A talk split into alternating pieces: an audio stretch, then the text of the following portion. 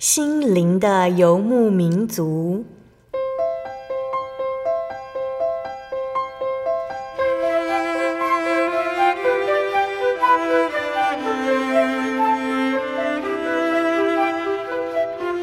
在这个谁都不管谁的后现代社会里，每个人的心灵都是游牧民族。成长的过程就是寻找的过程。每一颗漂泊的心灵，其实都在寻找生命的绿洲。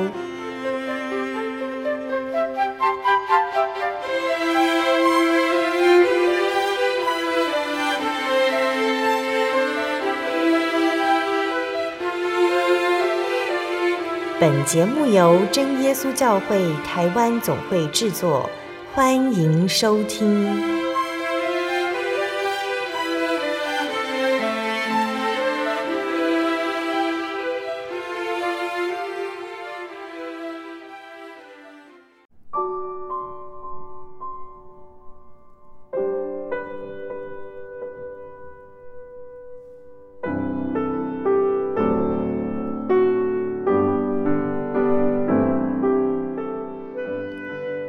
所在空中的听众朋友们，大家平安，欢迎收听心灵的游牧民族，我是贝贝，很高兴今天能够在空中和大家见面哦。大家这个星期过得愉快吗？今天要播出的节目是第一千三百零六集《小人物悲喜恩典的记号》。节目邀请了真耶稣教会白沙教会的柯佩岑姐妹来分享她的信主经过。那佩岑姐来自传统民间信仰的家庭，在还没有认识耶稣之前呢，佩岑姐心中常常感觉到茫然惶恐，感觉自己就像一艘破旧的小船，飘荡在看不到边际的漆黑大海中，找不到停靠的港湾。所以呢，她接触了很多宗教，想要追寻让心里安定靠岸的力量。她曾经研习佛学的课程。那在父母离世之后呢，也开始吃素诵经，但是依然无法让佩岑姐从漆黑的大海中靠岸。那直到来到真耶稣教会之后，耶稣的爱让她改变，佩岑姐重拾信心和爱，她的心不再自卑忧郁。那相信听众朋友们都很想赶快聆听到佩岑姐的见证。那让我们先来聆听一首诗歌，诗歌过后就会请佩岑姐来分享见证哦。我们要聆听的诗歌是赞美诗的两百六十三首，《耶稣恩友》。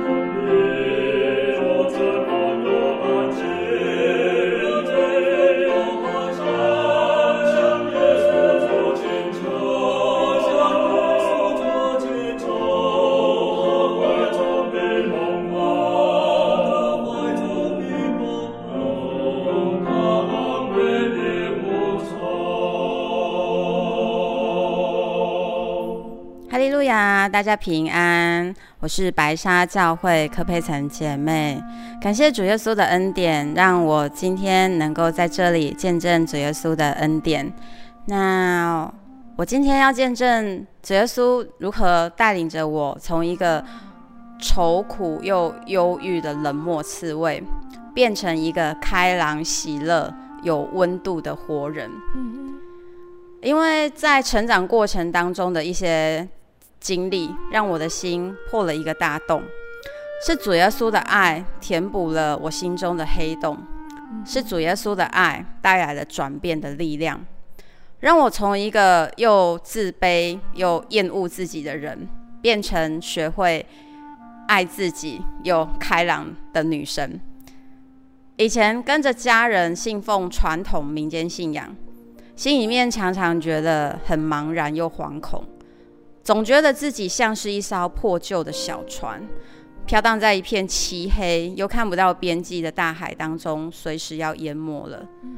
所以在好朋友的大力推荐之下去学习佛法，甚至之后因为父母相继离世，内心觉得失去依靠，因此过起了一段吃素诵经的生活。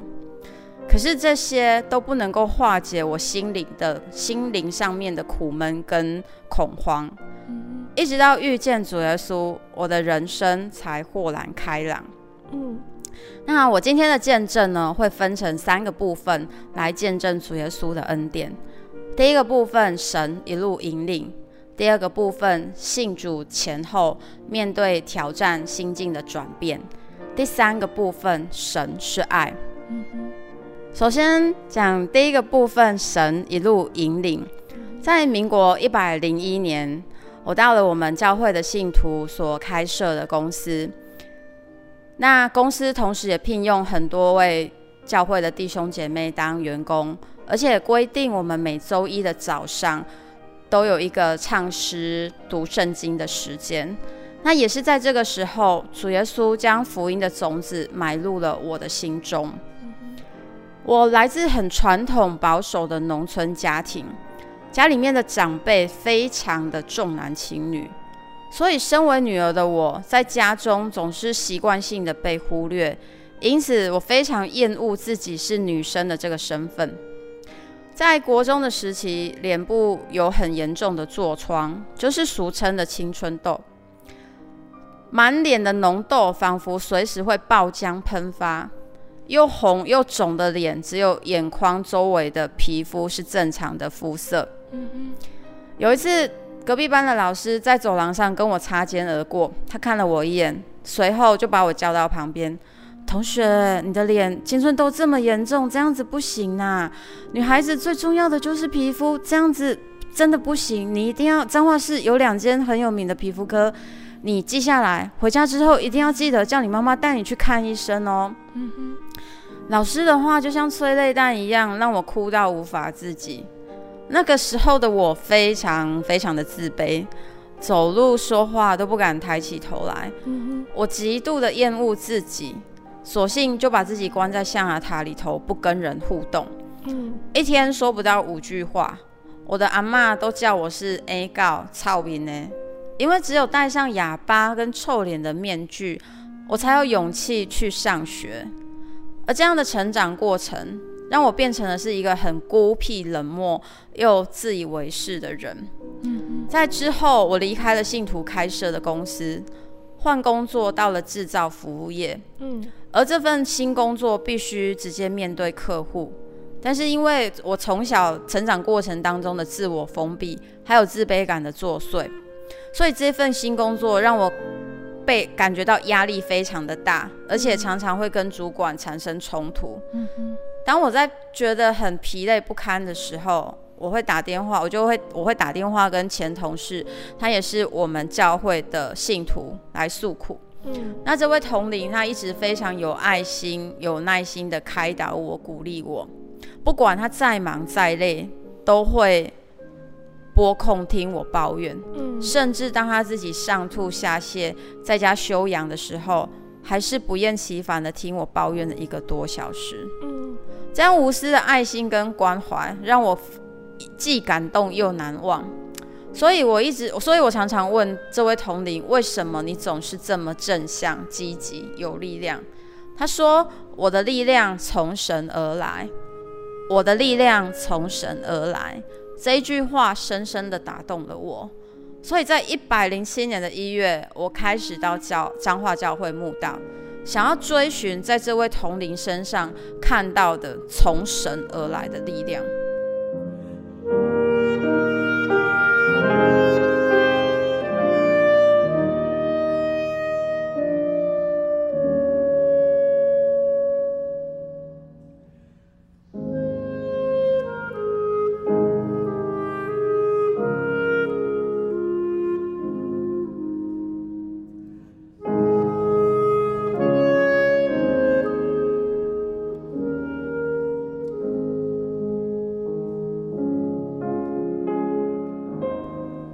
姐第一次进到教会的时候，对教会有什么样的想法或是感受？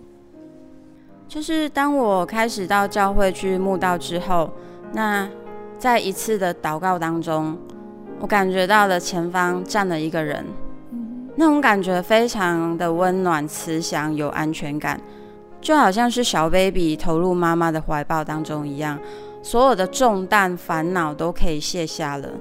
因为在妈妈的怀抱里面没有担忧与害怕，只有满满的爱。嗯，而这个拥抱是如此的温暖、真切、有安全感，所以让我将心中长年以来的委屈、孤单，都一股脑的对着天父主耶稣诉说。嗯，然后就在这个拥抱里头，让我感觉到，好像主耶稣透过这个拥抱在告诉我：“好孩子，欢迎你回家。”嗯那在主耶稣慈爱的带领之下，我的心里面产生了前所未有过的安定感跟归属感。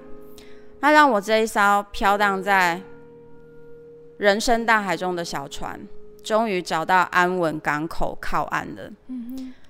短短的几个月的慕道，让我深深的相信，这就是我所要追求的信仰。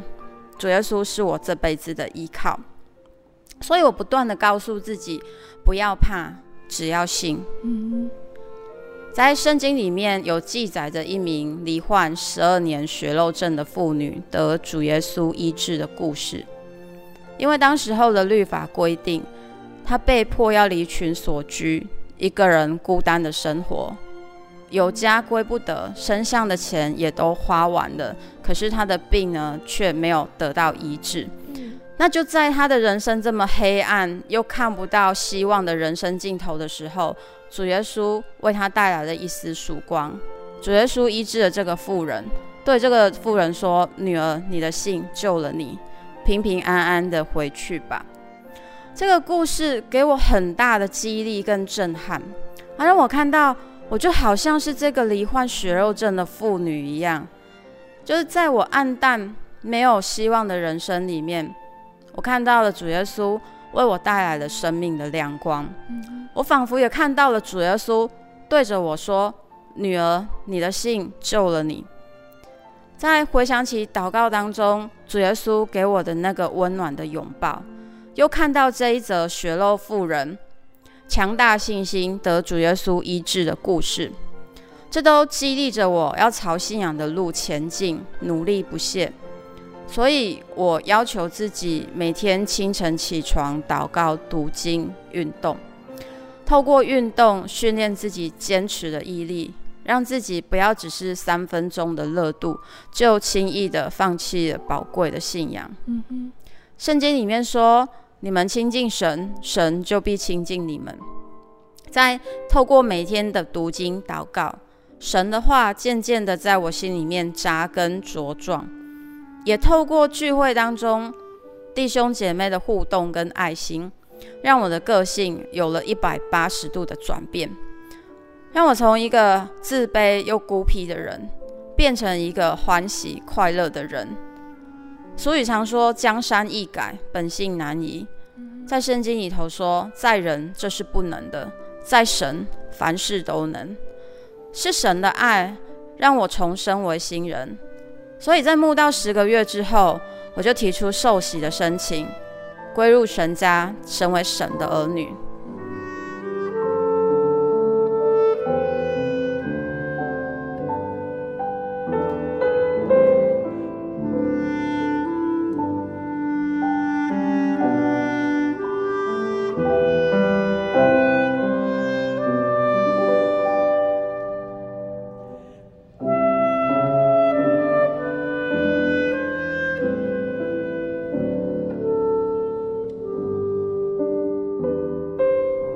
受洗之后，有一次同事住院请病假，那我除了原本的繁重工作之外，还要指带同事的工作，庞大的工作远远超过我的体力负荷，身心都在濒临崩溃的边缘。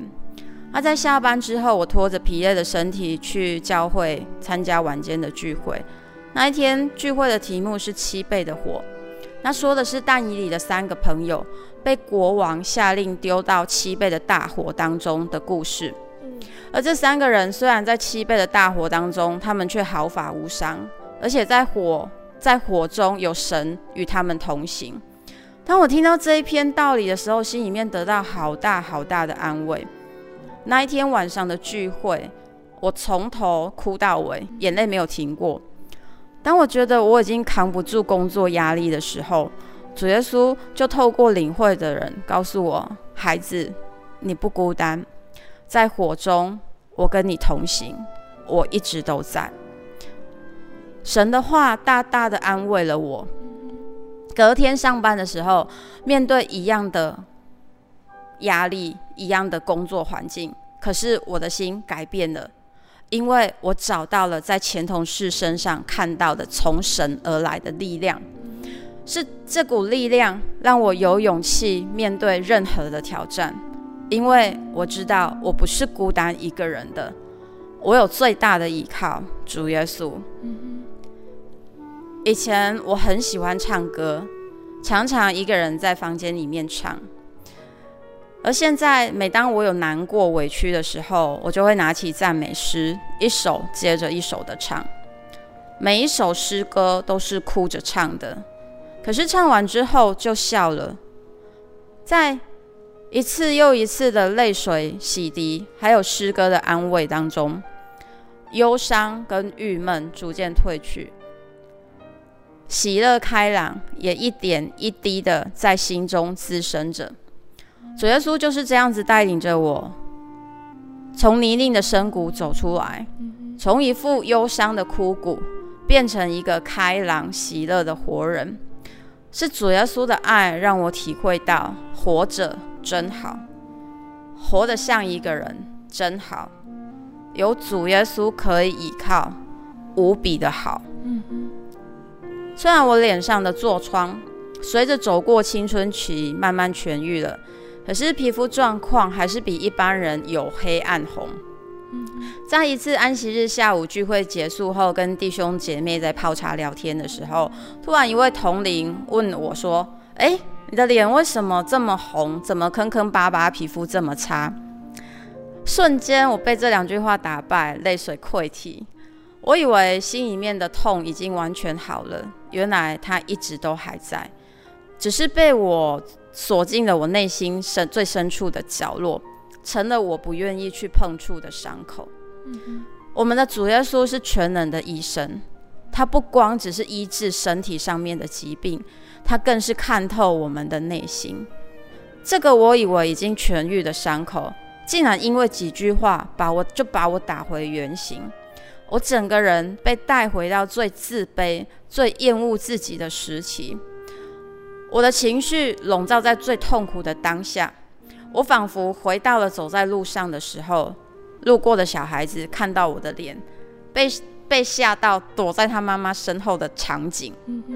当我哭到一把鼻涕一把眼泪的时候，这时候心里头慢慢浮现圣经主耶稣的话，在马太福音里头说：“我的心，我心里柔和谦卑，你们当负我的轭，学我的样式，这样你们心里就必得享平安。”在哥林多前书里头说，因为我们成了一台戏，给世人和天使观看。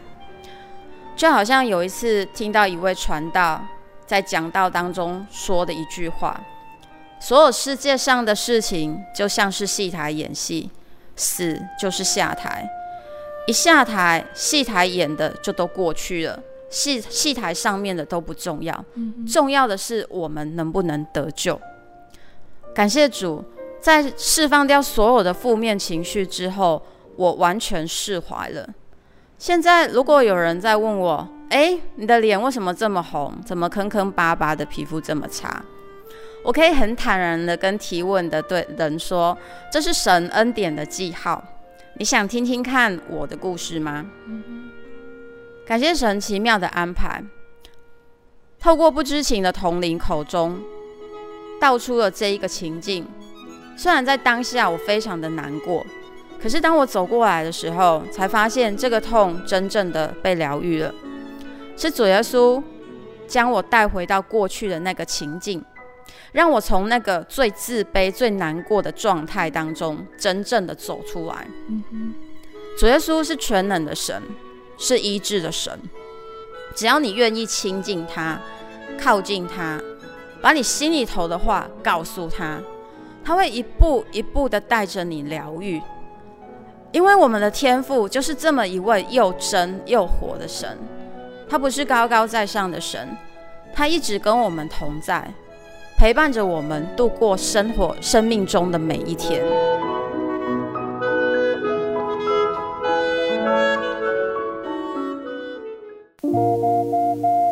您在街上曾经看过这样的招牌“真耶稣教会”吗？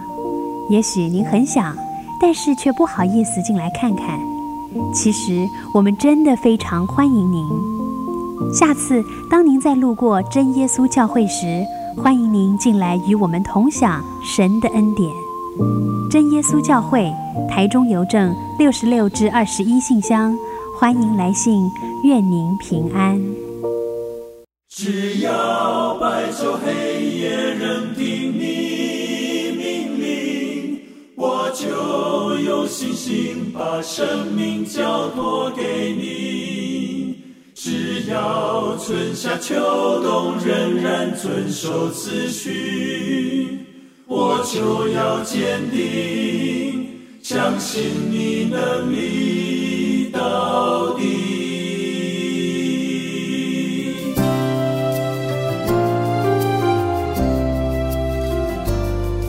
看见暴风雨。无法抗拒，大地留下璀璨痕迹。雨过天晴，当阳光再起，生命重新展现奇迹。虽经过流泪谷，暗夜里哭泣，难淬炼出真心性。你心事不介意，你话语永远坚立。从创始到如今，掌权柄。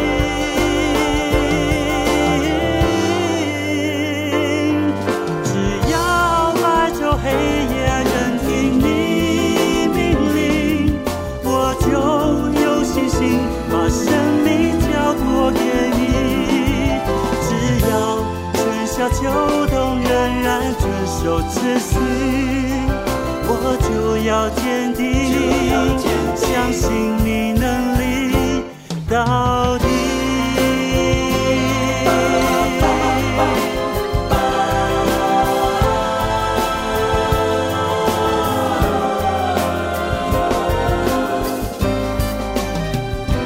骤然间暴风雨，无法抗拒，大地留下璀璨痕迹，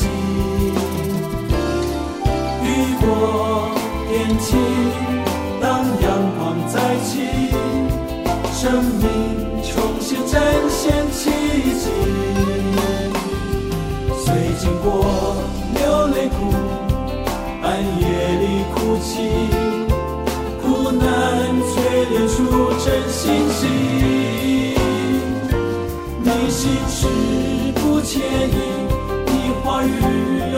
千里从创世到如今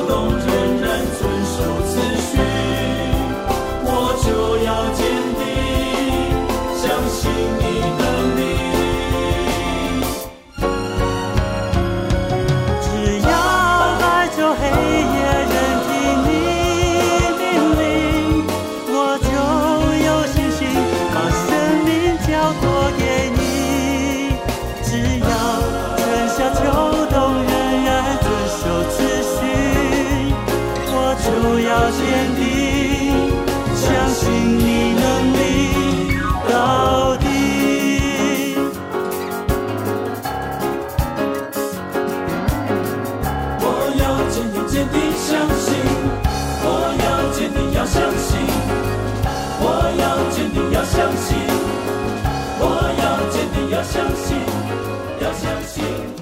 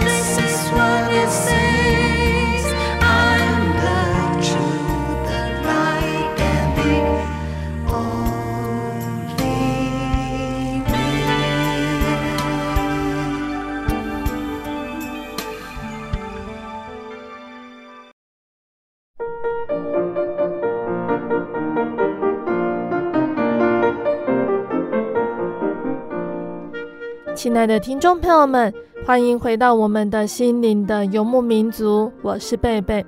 今天播出的节目是第一千三百零六集《小人物悲喜恩典的记号》。我们邀请了真耶稣教会白沙教会的柯佩岑姐妹来和我们分享她的信主经过。节目的上半段，佩岑姐和我们分享到她对生命的迷惘还有悲伤。也分享到他如何认识耶稣，来到真耶稣教会的经过。节目的上半段，佩岑姐要继续来和我们分享，当他得到圣灵受洗之后，主耶稣是如何改变他的生命，使他重新得着喜乐呢？主耶稣是如何带领他的呢？欢迎听众朋友们继续收听节目哦。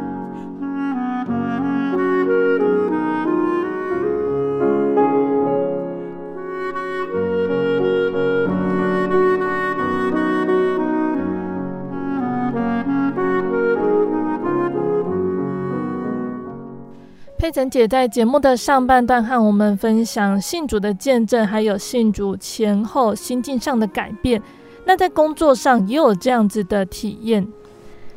好，那我想分享一则就是在工作上面的见证，就是在在有一有一个周一的下午，就是公司的主管召集我们所有的人开会，那宣布两天后，也就是周三。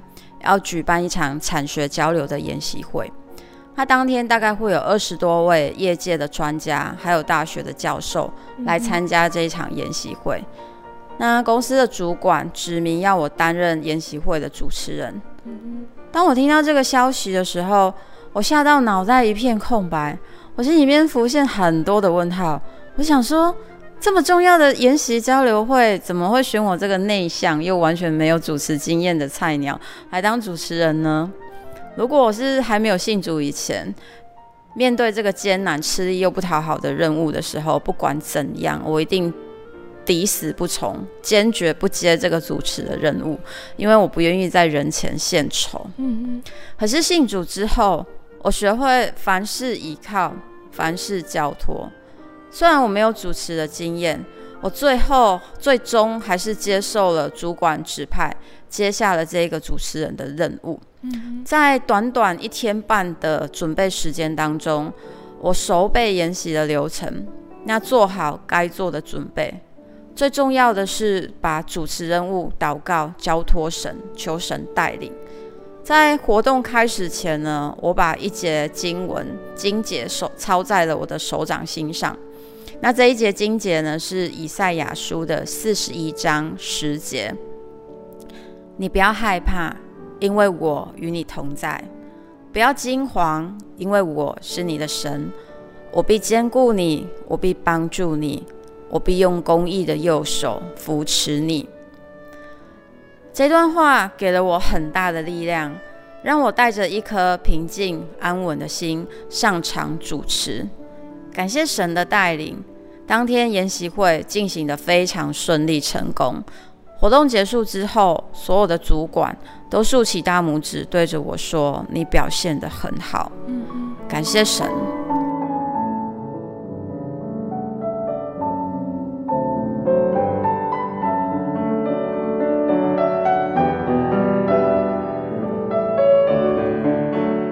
以今天佩岑姐的见证来看，让佩岑姐在个性、生命上产生改变，最主要的原因就是在信仰上感受到神的爱。那请佩岑姐和我们分享你在信仰上的感受。好，在信仰上面让我感受最深的就是就是神的爱。嗯，今年今年是我信主的第三年，那从我感受到的从神而来的爱。还有弟兄姐妹彼此帮补、和睦相处的爱，是爱让我有所转变、有所成长。嗯，那自从我的父母亲过世之后，每一年我的大姐都会邀请我到她家一起围炉过年，可是我总是拒绝她的邀请，情愿一个人过节。嗯。那每次当除夕夜的时候，隔壁邻居欢乐团圆的笑声一直从窗户传进来的时候呢，我就在自己一手打造的孤单的牢笼当中低头流泪。但是今年呢，就是我跟着教会的姐妹回台东的老家，然后跟着属灵的家人一起吃年夜饭，接受属灵家人的热情接待，让这么多年以来总是一个人。过年的我获得了满满的爱，因为耶稣基督的爱，让我们属灵家人的情感连结更胜过血缘上面的亲人。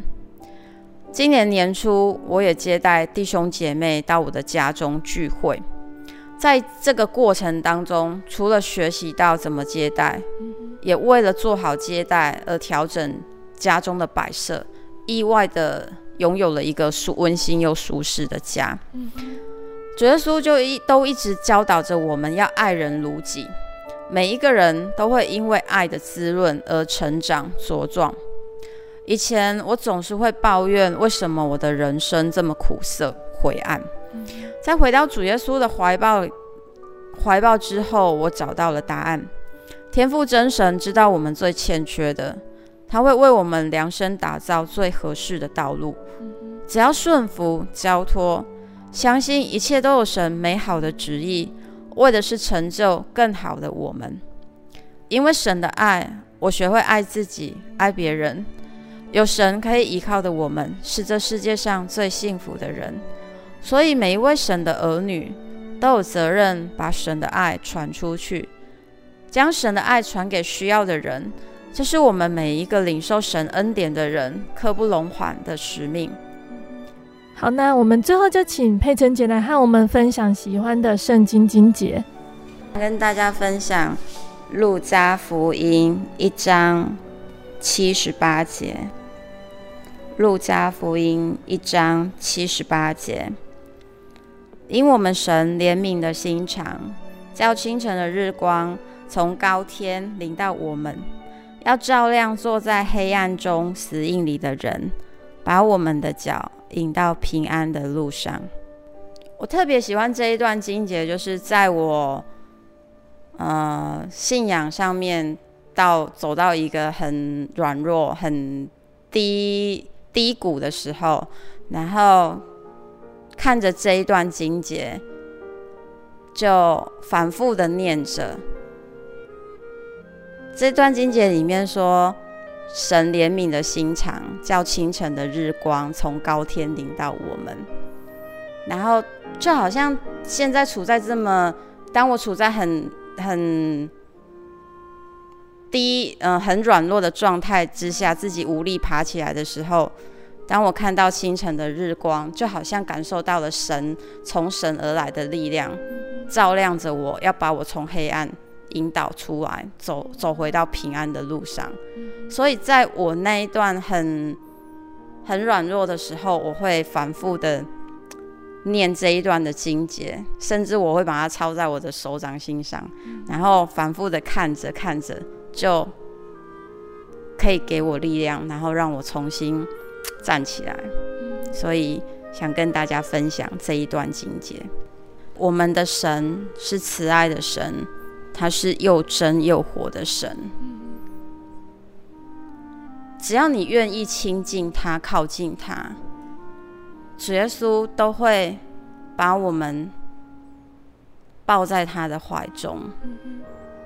就是这份信仰是是又真又活的。这是我，呃。信主两年多以来，很真实的体验，就是我们的这一位真神，他不是高高在上的神，他是真的与我们同在，陪伴着我们度过我们生命当中的每一天的。我的见证就到这里，愿一切颂赞荣耀归于天上真神，阿门。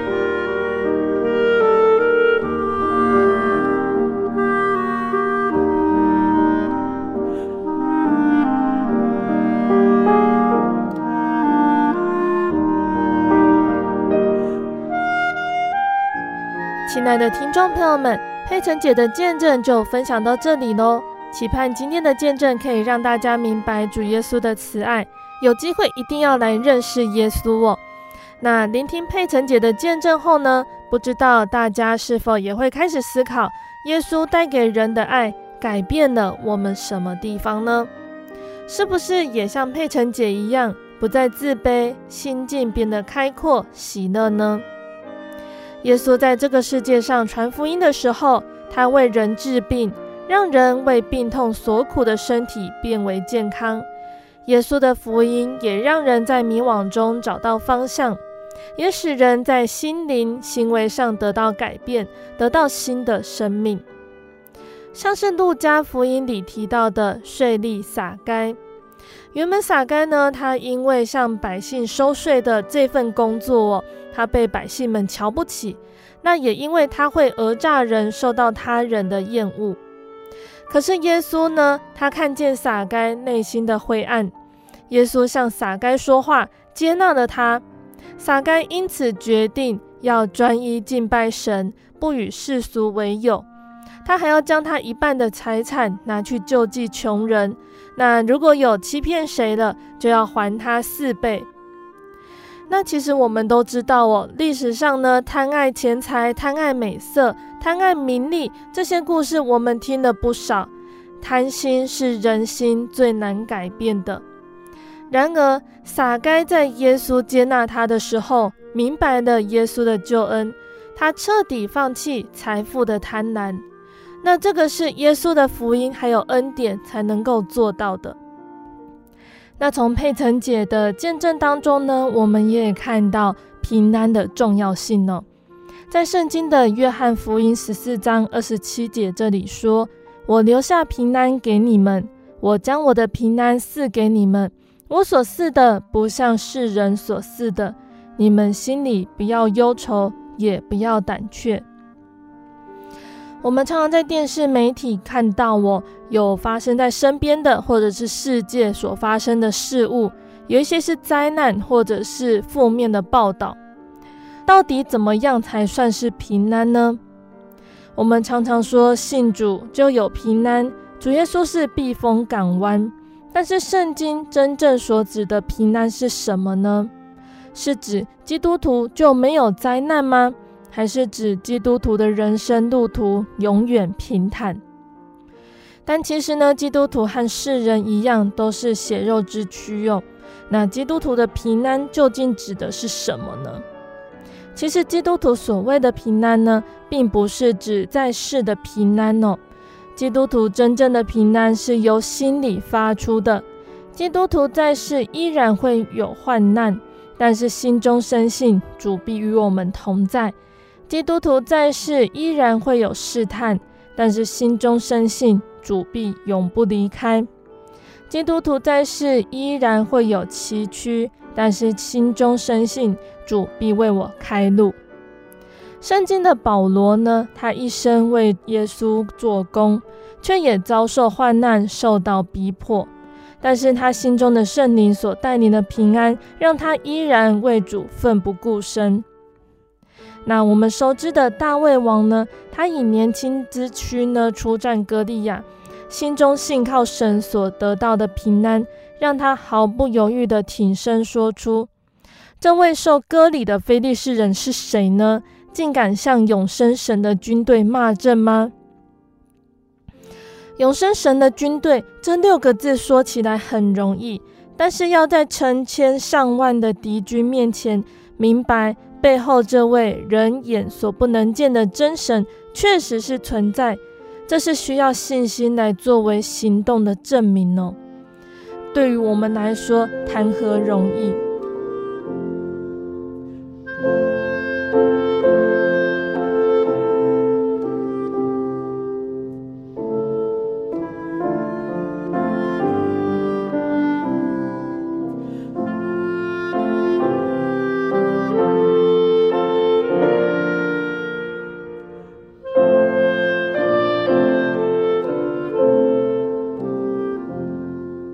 在约翰福音的十六章三十三节，这里还有说到：“我将这些事告诉你们，是要叫你们在我里面有平安。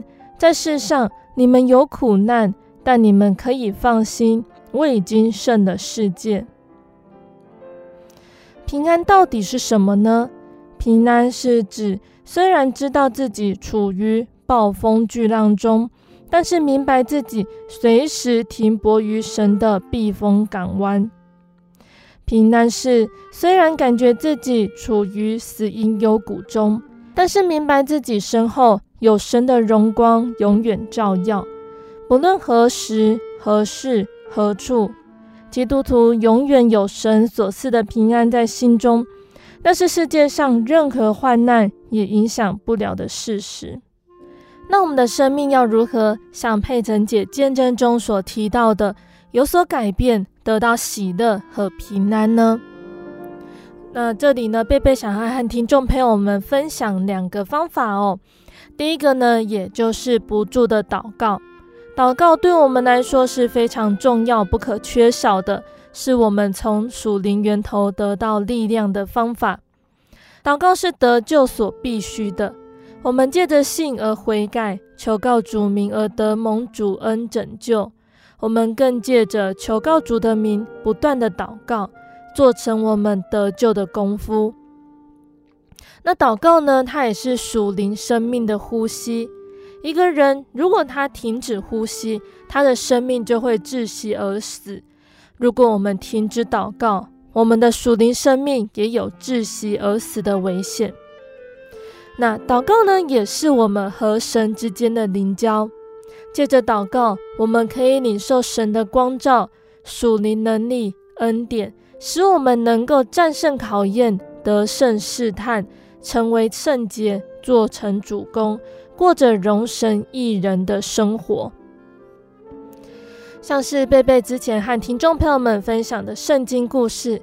先知但以理，他在王的禁令下，仍按着数常一日三次向神祷告。主耶稣他工作结束之后，他会独自到山上恳切祷告，或者是天还没有亮就到旷野安静祷告。我们应该这样子学习哦，不论工作、学习、生活怎么忙碌，都当养成定时祷告和神灵交。在祷告中不断依靠圣灵，追求灵性的长进，还有属灵的智慧能力，以造就自己，注意别人，做成主救恩的大功，过荣神益人的生活。那刚刚说到的是祷告的重要性，那我们更要不住的祷告。保罗呢，他教导我们要靠着圣灵，随时多方祷告祈求。不住的祷告，其实就是要我们凡事祷告，不断的信靠神。神的旨意是要我们在每一件事情上都依靠他，不但是在灵性的成长、品格的圣洁，还有拯救灵魂的工作，都必须依靠他。就是我们不论做什么事情，都要依靠他的指引和帮助，不断寻求，还有遵行神的旨意，这样我们才能够过完全得胜的生活，荣耀神，造福众人。那第二个能够得到喜乐和平安的方法呢，就是要凡事谢恩。保罗说：“凡事要奉我们主耶稣基督的名，常常感谢父神。凡事是指每一件事，不论是挫折或顺利，蒙福或遭难，平安或危险，健康或疾病，以至于各样的试炼、磨难、逼迫、管教等等。神的旨意是要我们在一切的经历中，都要学习凡事谢恩。”我们相信神是爱我们的，他对我们的爱远胜于父母对子女的爱，他对我们的爱是无限的。如果神容许我们受苦，那是为了我们的益处。神是全知全能的神，如果不是他的允许，没有一件事情能够临到我们。保罗说：“我们晓得万事都互相效力，叫爱神的人得益处。”这里的得益处，首先是指着对我们的灵性长进，还有得救进天国而言，一切临到我们的事，都能有助于我们做成得救的功夫，并且能为主做出更美好的见证，完成更有意义的工作。其次呢，也包括我们今生的生活、工作各方面的安排都有益处。虽然我们有的时候可以很明显看出神的旨意，但有的时候并不那么容易。然而，我们应该要坚信神必使万事都互相效力，叫爱神的人得益处。到时候，这一切的美好意义必显明出来。如果我们能够明白并且相信，就当凡事感恩，靠着主常常喜乐。神在基督耶稣里向我们所定的旨意是，要常常喜乐，不住的祷告，凡事谢恩。我们从保罗的书信和他的经历中学习到，他喜乐的人生秘诀，就是要不住的祷告，凡事谢恩。我们应该要立定人生的方向，依靠主，活出喜乐的生命，过着喜乐的人生。所以，愿我们都能够谦卑顺服地认识耶稣，引主进入我们的心，一同经历神在我们身上所成就的奇妙作为。那在节目的最后，贝贝再来和听众朋友们分享一首好听的诗歌。我们要聆听的诗歌是赞美诗四百四十二首，《神一路引领》。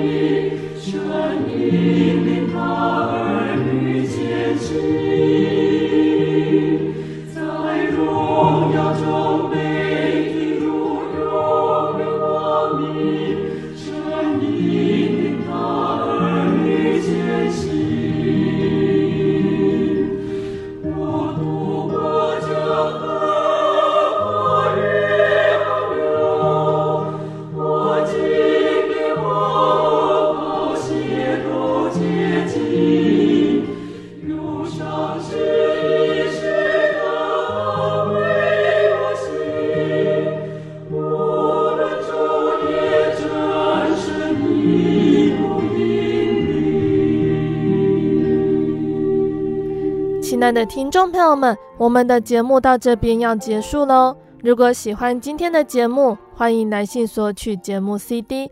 如果想要更了解真耶稣教会和圣经道理，欢迎来信索取圣经函授课程。来信都请寄到台中邮政六十六支二十一号信箱，台中邮政六十六支二十一号信箱，或是传真零四。二二四三六九六八零四二二四三六九六八。那我们更欢迎听众朋友们亲自来到真耶稣教会参加聚会，或者是收听真耶稣教会的线上直播，一起共享主耶稣的恩典。那如果想要聆听更多心灵游牧民族的节目呢，可以上网搜寻喜信网络家庭，收听线上广播。那如果是使用智慧型手机安卓系统的听众朋友们，也可以下载心灵游牧民族的 APP。那最后呢，心灵游牧民族也已经在各大 Podcast 平台上上线了，听众朋友们可以在 Podcast 上搜寻心灵的游牧民族来聆听节目哦。谢谢你收听今天的节目，我是贝贝，我们下个星期再见喽。飞行介心。